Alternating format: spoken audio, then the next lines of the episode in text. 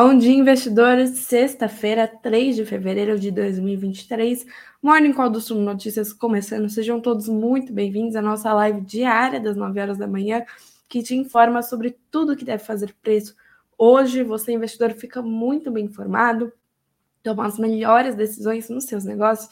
Sejam todos muito bem-vindos. Eu sou Beatriz Boiadian, repórter multimídia do Suno Notícias, responsável pelo nosso conteúdo aqui matinal das 9 horas. Cumprimento todos que estão chegando aqui hoje. Seja muito bem-vindo. Se inscreva aqui no nosso canal, participe ao vivo do nosso chat aqui com a gente. Adoro ler os comentários de vocês. Inclusive, comentem de onde vocês falam, quais são as expectativas para essa sexta-feira. Claro, deixa um like aqui nesse vídeo para o YouTube distribuir mais esse conteúdo, a gente informar cada vez mais pessoas. Bom, investidores, para hoje a nossa pauta continua aí é, crítica. Não vou dizer assim que são só notícias ruins, mas tem notícias aí pesadas para a gente ficar de olho. Algumas delas são, por exemplo, os resultados das Big Techs, das maiores empresas do mundo, que decepcionaram com a divulgação dos balanços aí do quarto trimestre de 2022. Até me confundi aqui, quarto trimestre de 2022. Apple, Amazon, a Alphabet, que é a controladora do Google, todas elas vieram aí com resultados decepcionantes para o mercado, ações derreteram aí após a divulgação. A gente vai dar uma olhadinha mais a fundo nisso e ver quais são as expectativas para você, inclusive, que investe nessas empresas. Inclusive, tem enquete aqui porque eu quero saber qual é a percepção da nossa audiência diante dessas empresas. Também olhamos para o cenário local. O presidente Lula está cutucando mais uma vez Roberto Campos Neto, presidente do Banco Central, criticou a autonomia do Banco Central, disse que poderá até ser revista após o final do mandato de Roberto Campos Neto. Isso deve pesar no mercado hoje, a gente vai dar uma olhadinha. Cenário corporativo, o presidente da Petrobras, Jean Paul Prats, indicou membros para a diretoria da estatal e a justiça acatou o pedido da Oi de suspensão de obrigações. Tudo isso a gente vai entender ponto a ponto aqui na Morning Call do Sul Notícias. Vocês sabem, eu vou rodar a vinheta, daqui a pouquinho eu volto, fiquem aqui com a gente.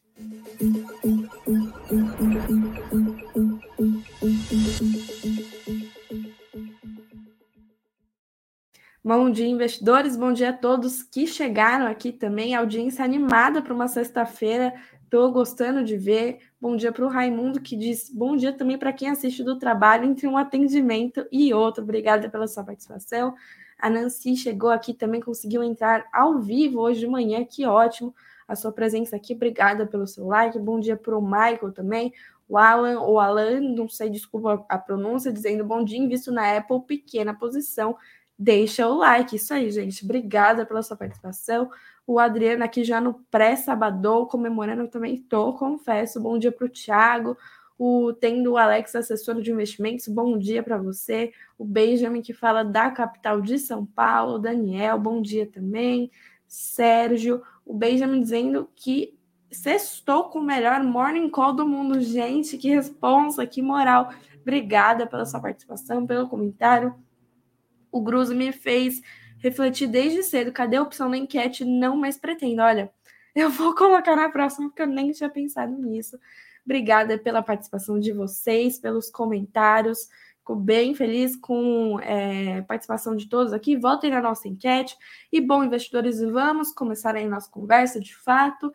Quero dar uma olhadinha pro fechamento de ontem. Ontem o Bovespa caiu fortemente, 1,72% aos 110.140 pontos. O dólar caiu também 0,30% aos R$ 5,04. O dólar foi o grande destaque positivo de ontem. A gente já dá, já fala mais um pouquinho sobre isso. O IFIX, o índice dos fundos imobiliários subiu 0,25% aos 2.814 pontos, né?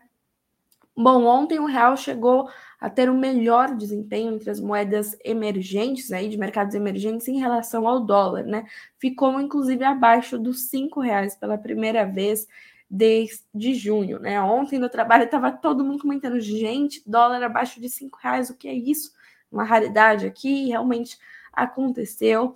É, foi ontem, ficou um pouquinho acima aí no fechamento, mas teve uma queda considerável. Bom, hoje eu quero começar olhando principalmente por uma questão aqui bem importante para a gente dar uma olhadinha que deve se refletir aí nas nossas negociações. Presidente Lula criticando, cutucando aí mais uma vez Roberto Campos Neto, a autoridade do Banco Central, a questão da Selic ainda estar alta e a meta de inflação ousada, né? Bom, é, Lula falou aí de Campos Neto se referindo a esse cidadão, sabe, aquele cidadão, o presidente do Banco Central, de presidente para presidente, né? A gente fala como que é aí, é, diz que pode rever, inclusive, a autonomia do Banco Central ao final do mandato de Campos Neto. Né? Vou dar uma olhadinha aqui com vocês, matéria do Valor Econômico, diz que o presidente Luiz Inácio Lula da Silva disse em entrevista à Rede TV ontem, quinta-feira, que pode buscar a revisão da autonomia do Banco Central quando terminar o mandato do atual presidente da instituição, Roberto Campos Neto, a quem chamou de esse cidadão. Ele disse: Quero saber do que serviu a independência do Banco Central. Eu vou esperar esse cidadão, Campos Neto, terminar o mandato dele para fazermos uma avaliação do que significou o Banco Central independente. Quando foi questionado se poderia rever a autonomia do Banco Central, Lula disse: Eu acho que pode, mas quero dizer, quero dizer que isso é irrelevante para mim. Isso é irrelevante, não está na minha pauta. O que está na pauta é a questão da taxa de juros. A declaração de Lula ocorreu um dia depois da decisão do Banco Central de manter a taxa básica de juros Selic em 13,75% ao ano, no momento em que o presidente e seus colaboradores mais influentes defendem que se inicie a redução dos juros como forma de oxigenar a economia e reduzir o custo de, da dívida pública brasileira. Na entrevista, Lula reclamou da decisão do Banco Central e disse que não existe nenhuma razão para a taxa de juros estar em 13,75% ao ano e afirmou que vai cobrar a instituição pelo nível atual da Selic.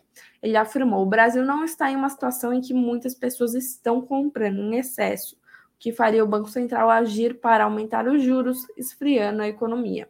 As críticas de Lula aos juros e independência do Banco Central vêm se intensificando desde a campanha eleitoral de 2022, embora à época o petista não tenha falado explicitamente em rever a autonomia da instituição.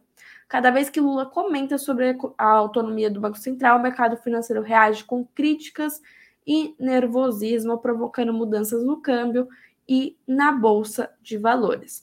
Bom, quero dar uma relembrada aí nessa situação, né?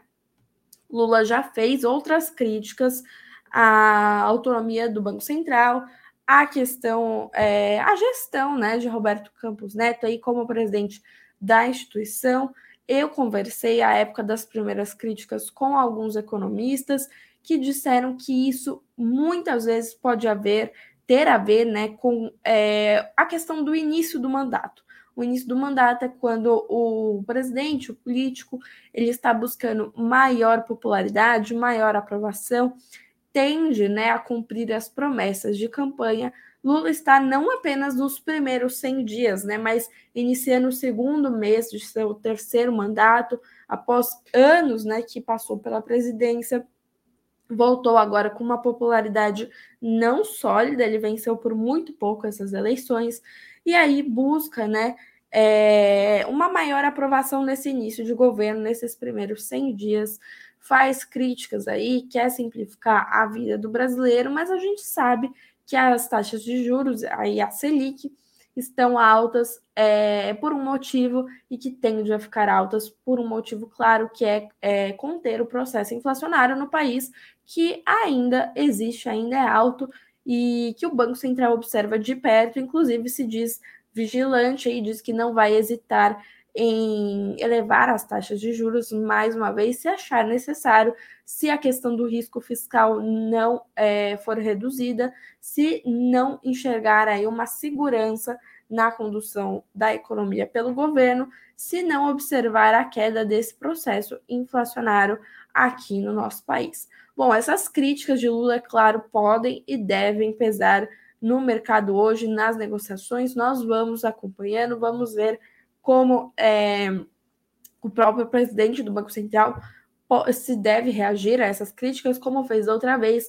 Ele reagiu assim, colocando panos quentes nas declarações, diz que a, as falas podem ter sido é, tiradas de contexto, diz que é, a autonomia do Banco Central é resiliente, que as maiores economias do mundo agem também da mesma forma, com bancos centrais independentes, e que isso não mudaria no seu mandato. É uma lei, né? Inclusive foi aprovada, Lula tem criticado, mas enquanto Campos Neto estiver lá na presidência, a autonomia está garantida, porém não quer dizer que o mercado não é, reagirá a isso. Né? Hoje vamos acompanhando essa questão, ficamos de olho. Quero dar uma olhadinha também na Petrobras, que já tem Jean Paul Prats como presidente, indicando nomes para a nova diretoria executiva da estatal.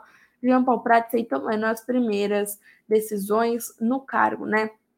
Informou na noite de quinta-feira, ontem, a indicação feita, né? A Petrobras informou ontem a indicação feita pelo presidente interino da estatal, Jean Paul Prats, de cinco novos membros para compor a diretoria executiva.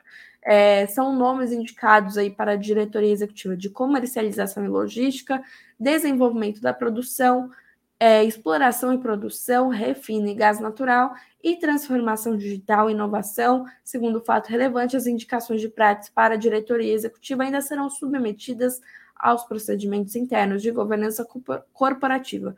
Entre elas estão as respectivas análises de conformidade e integridade necessárias ao processo sucessório da petroleira encaminhado para apreciação do comitê de pessoas. E seguida ainda haverá a deliberação do Conselho de Administração da Petrobras. São indicações por hora, né?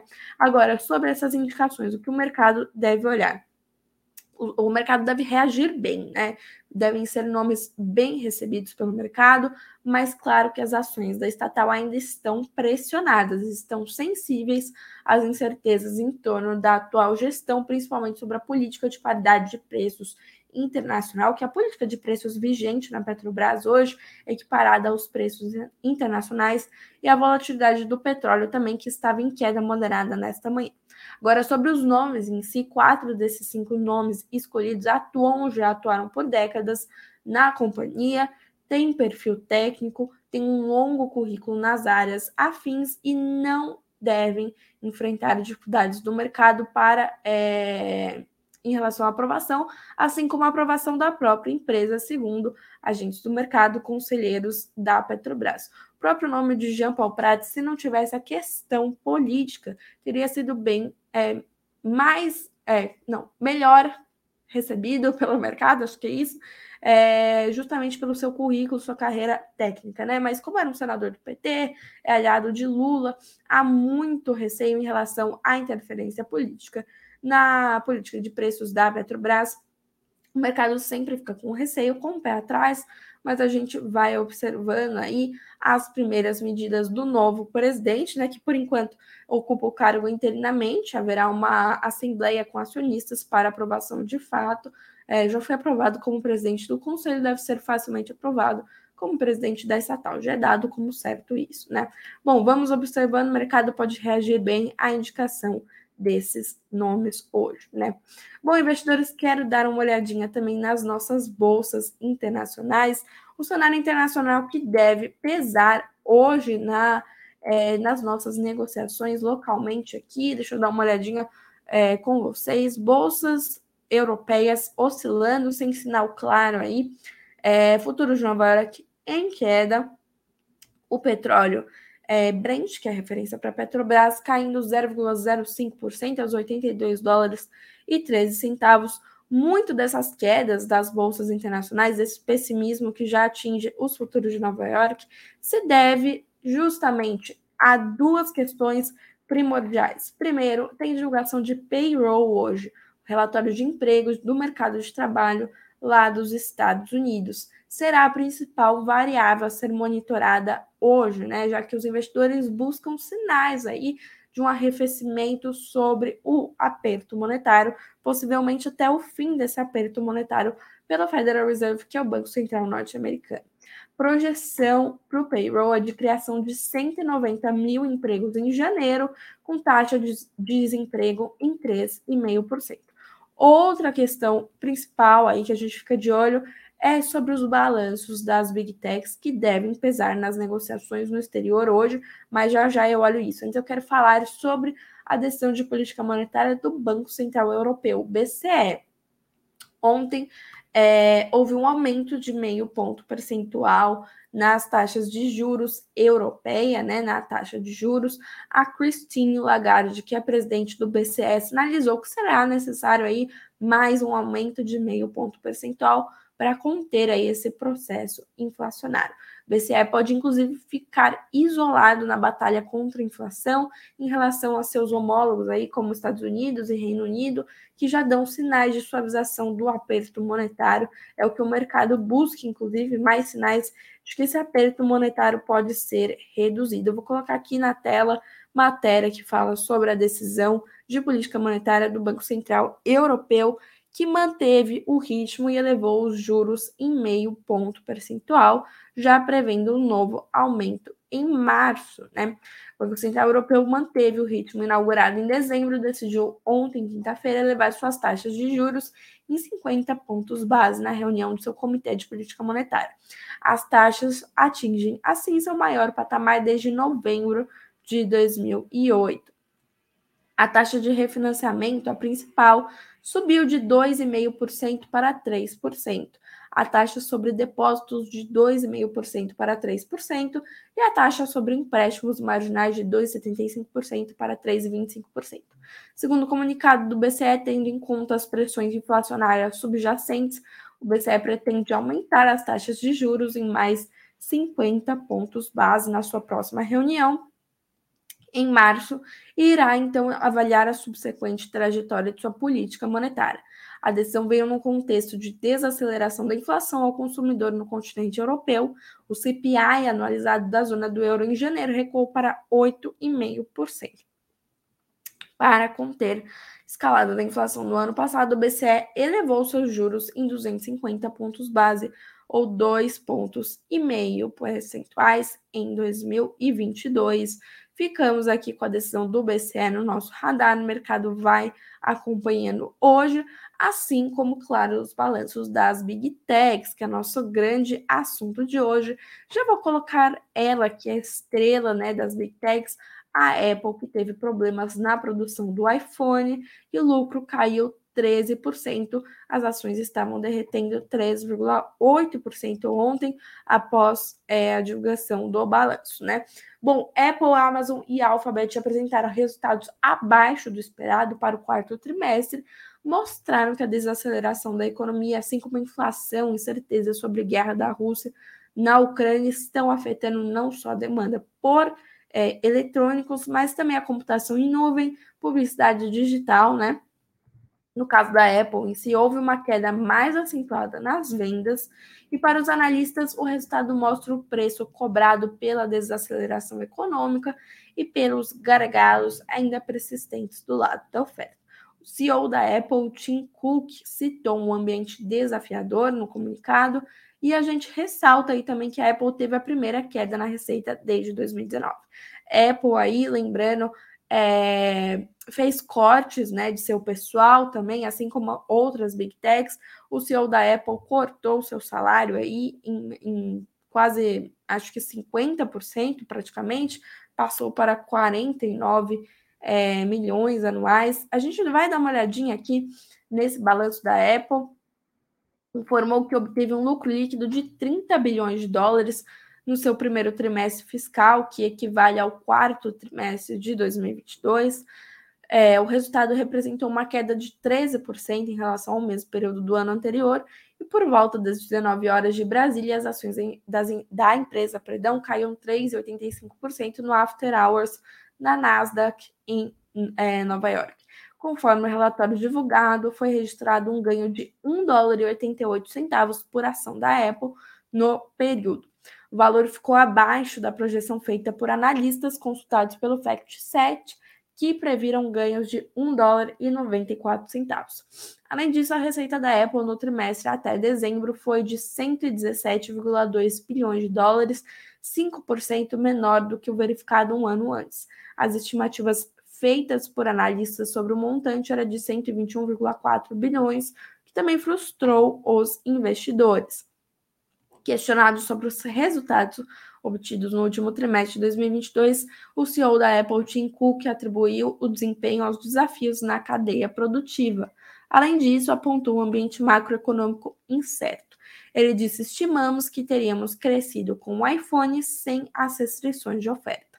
A situação macroeconômica é mais difícil de estimar, mas é evidente olhando para os números que o, que o vento estava desfavorável no trimestre. Né? É, o iPhone é sempre a grande é, aposta da Apple, né? A Apple lançou o iPhone 14 ano passado, portanto, havia muita expectativa, né? As projeções eram grandes em relação a essa produção, as vendas também. A produção foi bem prejudicial ao balanço do quarto trimestre. Devemos ver hoje as Big Techs pesando sobre as negociações lá nos Estados Unidos, assim como as commodities são bem fortes aqui para a gente.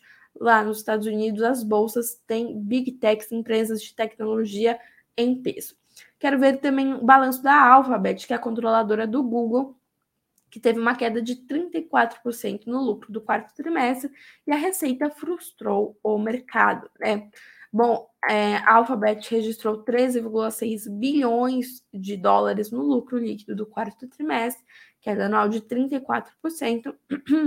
lucro ajustado por ação ficou de 1 dólar e 5 centavos, abaixo da previsão de 1 dólar e 18 centavos dos analistas ouvidos, né? O resultado do quarto trimestre de 2021 havia sido de 20,6 bilhões, ou 1 dólar e 53 centavos por ação.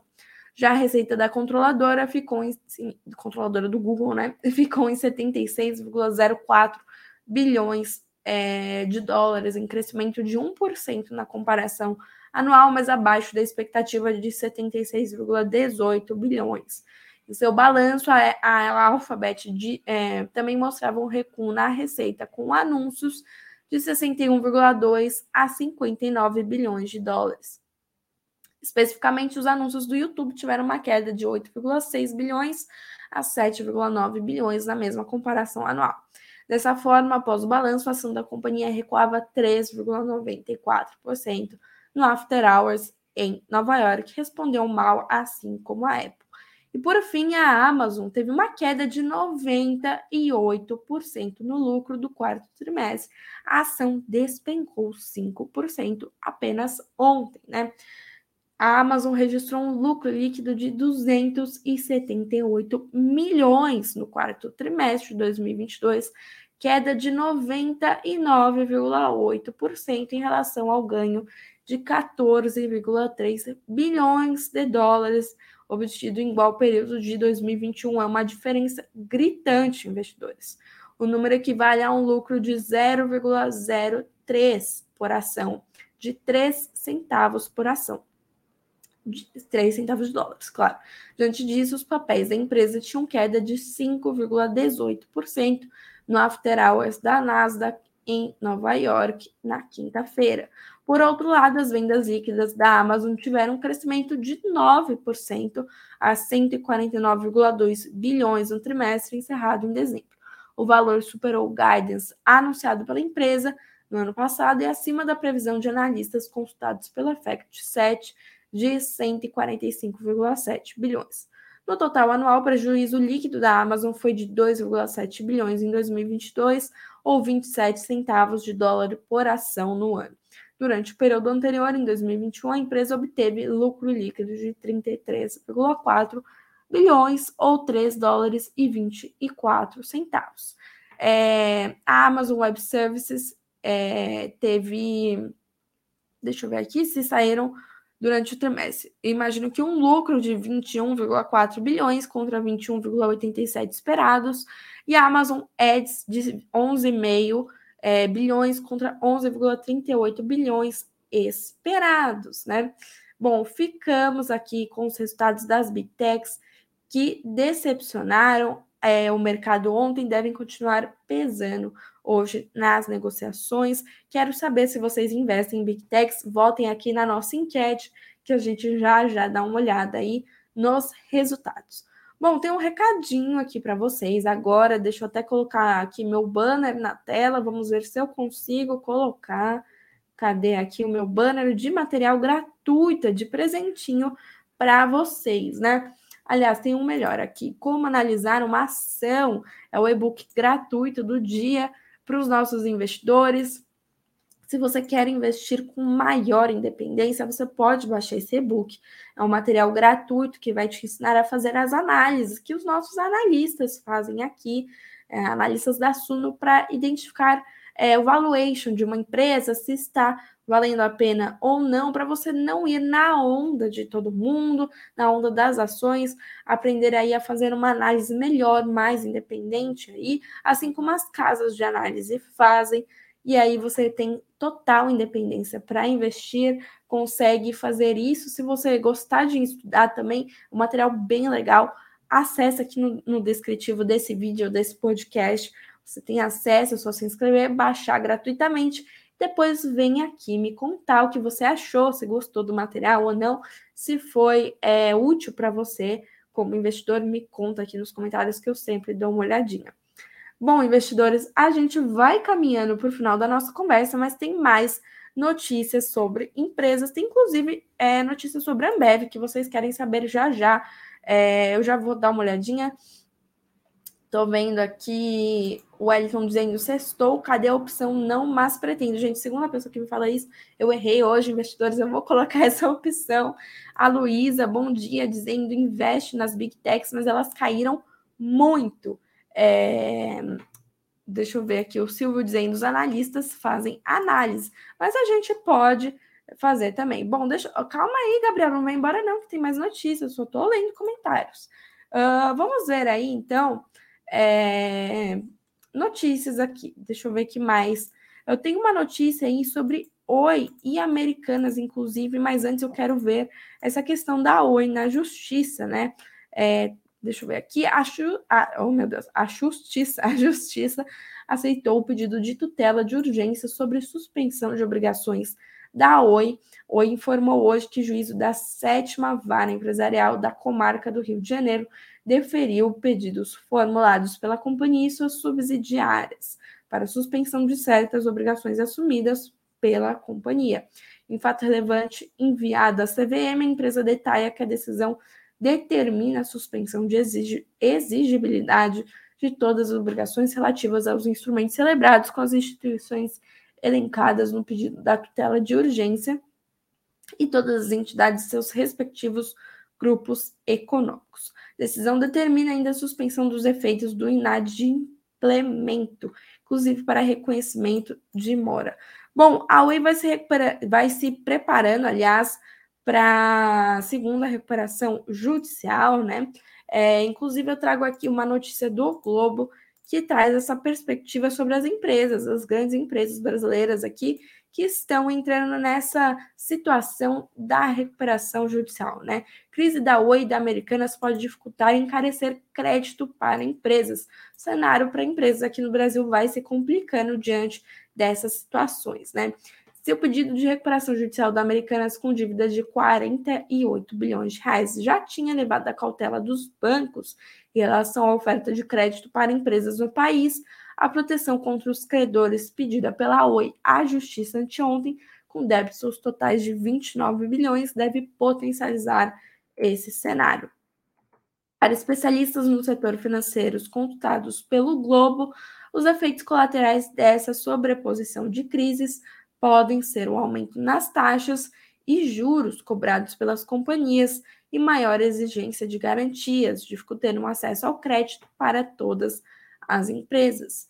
Pouco menos de um mês, duas grandes companhias foram à justiça pedir a suspensão de execução de dívidas antes mesmo de requerer a recuperação judicial. O cenário está feio aqui para essas empresas, apesar delas diferirem em relação aos negócios, às dívidas e como é, toda essa operação deve ser reestruturada. Ficamos com isso aí no nosso radar.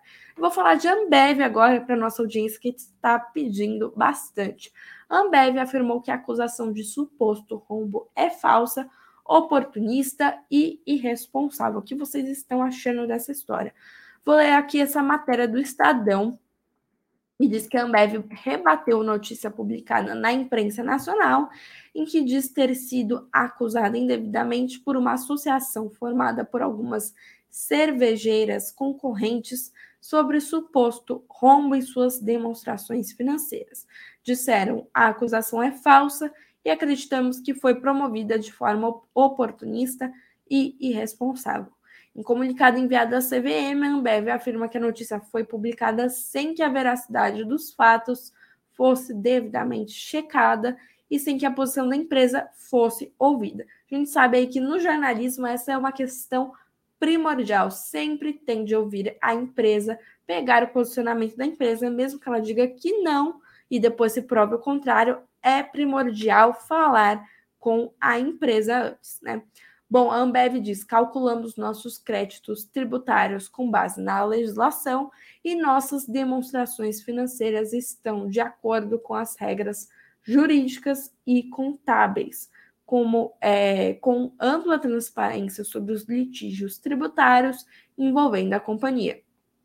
Segundo a Ambev, mais informações sobre os referidos litígios podem ser encontradas nos diversos documentos divulgados pela empresa ao mercado, né? Bom, sobre essa situação toda, como devem ficar as ações da Ambev né, diante de todo esse burburinho? As ações podem continuar, claro, sob pressão na B3 hoje, podem inclusive respingar em papéis de empresas do setor após essa notícia publicada na imprensa. Claro que deve haver uma investigação aí sobre essa questão, devido ao fato de que os acionistas de referência da Ambev são é, os mesmos né, da Americanas. Tem Jorge Paulo Lema aí nessa questão. A Ambev tem sofrido um pouco né, desde é, uh, a revelação do rombo bilionário nas contas da Americanas. Vamos acompanhando de perto. Comentem aqui se vocês investem na Ambev. E por fim, eu trago mais uma notícia aqui sobre é, a Marisa. Tem gente que investe na Marisa aqui. É, coluna do Globo, coluna Capital, diz que dono da Marisa vira réu na CVM por comprar a ação quando não devia. Bom, Márcio Goldfarb, filho do fundador da Marisa, seu ex-presidente cuja família controla o negócio, virou réu em um processo da CVM por comprar ações de sua própria empresa quando não podia. Segundo a acusação da CVM, Goldfarb adquiriu papéis da Marisa menos de 15 dias antes da divulgação do balanço financeiro da rede de vestuário referente ao primeiro trimestre de 2022, realizado em 11 de maio do ano passado. Operações dentro desse prazo são vedadas pelo artigo 14 da Resolução 44 da CVM e a proibição vale para acionistas controladores, diretores e membros do Conselho de Administração e Fiscal. Goldfarb é tanto acionista controlador, ele próprio tem 5,8% da empresa e sua família detém o controle como membro do conselho de administração. Filho do fundador da Marisa, ele foi o CEO da companhia por mais de duas décadas, deixando o cargo em 2016. Se vocês investem na Marisa, fiquem de olho aí nesta notícia, investidores.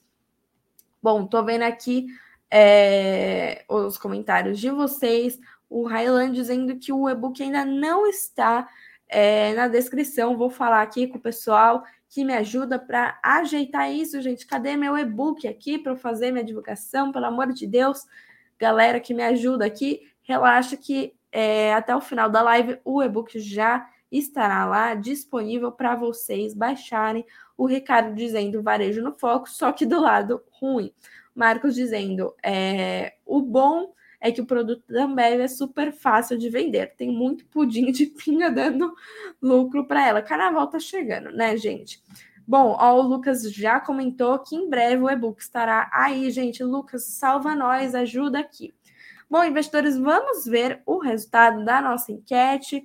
É, quero saber como a nossa audiência é, se sente em relação às big techs aí, já colocando a música aqui para a gente ir caminhando, para a gente cestar aí na nossa na nossa sexta-feira, né? Na nossa Bom, perguntei para nossa audiência se investe em big techs como Apple, Amazon, Facebook, Google, Facebook, que é a meta, né, pessoal? Tivemos 114 votos. Muito obrigada pela participação de todos. É, deixa eu ver o resultado aqui. 45% da nossa audiência disse que não e nem pretende. Eu queria saber o que diz que não, mas pretende, na próxima terá essa opção. 38% da nossa audiência diz que sim, que são as maiores empresas do mundo, né? Porque não investiu. E 15% diz que já investiu, mas hoje não mais. Bom, investidores, encerramos a nossa série de Morning Calls da semana. O Michael já está comentando aí que eu mesma nesse carnaval vou trazer metade do lucro trimestral do Ambev. Gente, lá dentro. Calma lá, que o carnaval sai para dormir também, que é o que eu gosto de fazer. Bom, investidores, fiquem lá com a gente no sul.com.br barra notícias, site atualizadinho aí para vocês, é, dia inteiro, fim de semana inteiro, principais notícias do mercado, 19 horas, tem live, Greg volta com os destaques aí dessa sexta-feira pra gente. É, eita, que a música tá alta. Deixa eu ver se eu consigo arrumar isso aqui, meu Deus. Vamos ver. Melhorou? Será que melhorou? Espero que tenha melhorado, gente. A gente tá com um probleminha aqui, mas a gente tá resolvendo. Bom, 19 horas para encerrar aqui, tem live do Greg, vocês voltem, por favor. Vamos dar uma moral pro Greg com o fechamento do mercado. Segunda-feira, 9 horas da manhã, eu estou de volta aí com os destaques, é, o que deve fazer preço na segunda-feira. Ótima sexta-feira a todos, bons negócios hoje, até segunda-feira, bom final de semana. Thank you.